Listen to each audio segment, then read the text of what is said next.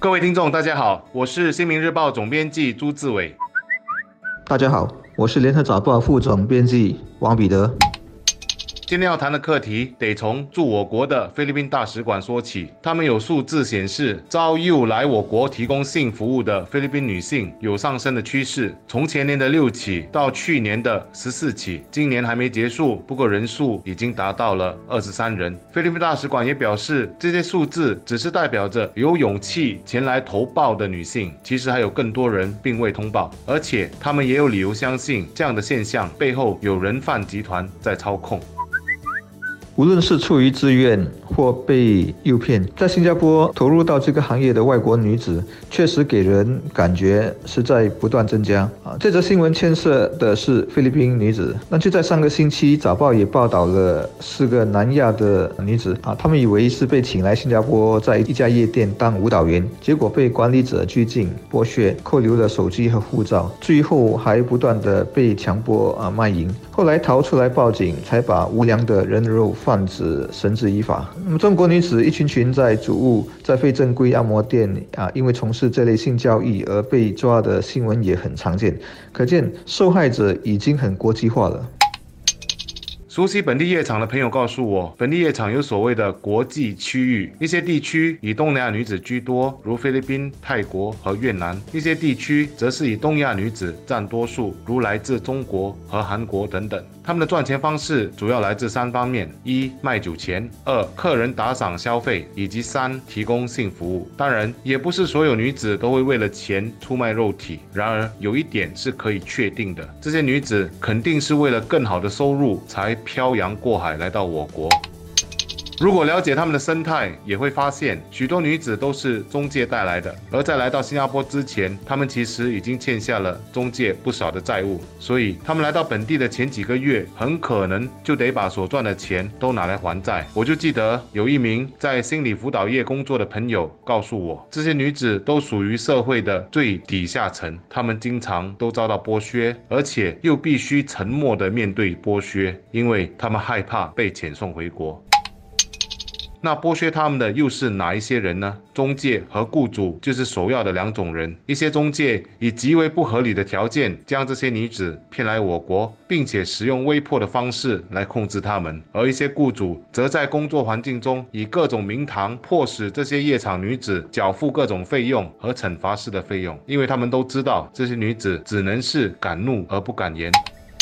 我们有办法对付这些中介和雇主吗？问题也来了。最为棘手的是，因为科技的方便，一些所谓的中介其实根本就身不在我国，完全通过社交媒体遥控和发号施令，这就让执法单位不容易对他们采取行动。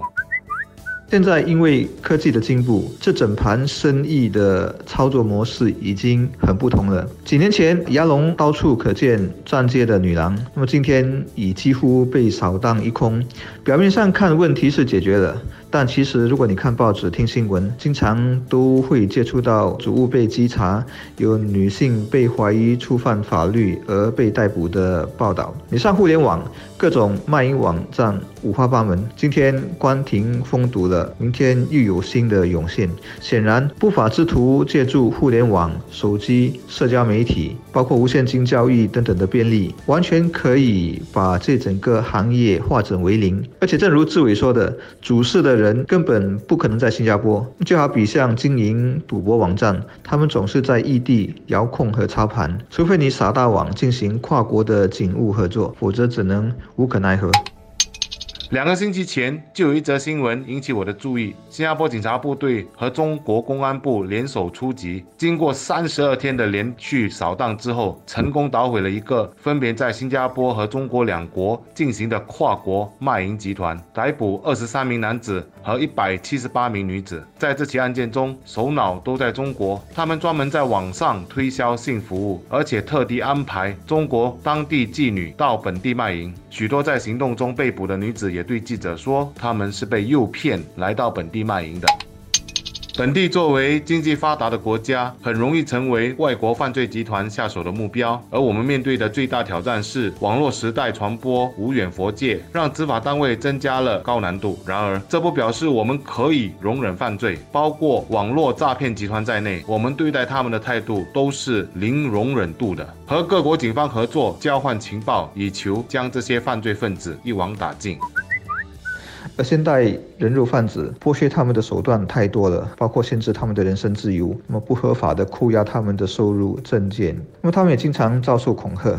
例如说会举报他们，把他们送到警察局，或者把他们送回国。当然，他们被施暴及性侵的风险是永远存在的。因此，在法律上惩罚卖淫者，就好比惩罚乞丐。而卖淫者和顾客之间也是有交易关系的，并没有偷抢、骗或让对方权益受损。所以，从他们身上赚钱的经营者。才是我们应该严厉对付的，但怎么样对付是执法者和各国政府都必须动脑筋，也很困难的在找解决之道。我听说新加坡的关卡人员是管得挺严的，一些国家的单身女子不容易获得落地签证。但新加坡是个开放型社会，也是国际主要的旅游目的地，一有怀疑就把人堵在关卡，我想这会冤枉了不少的无辜者，不是好的办法。那么对我们的形象也会有伤害。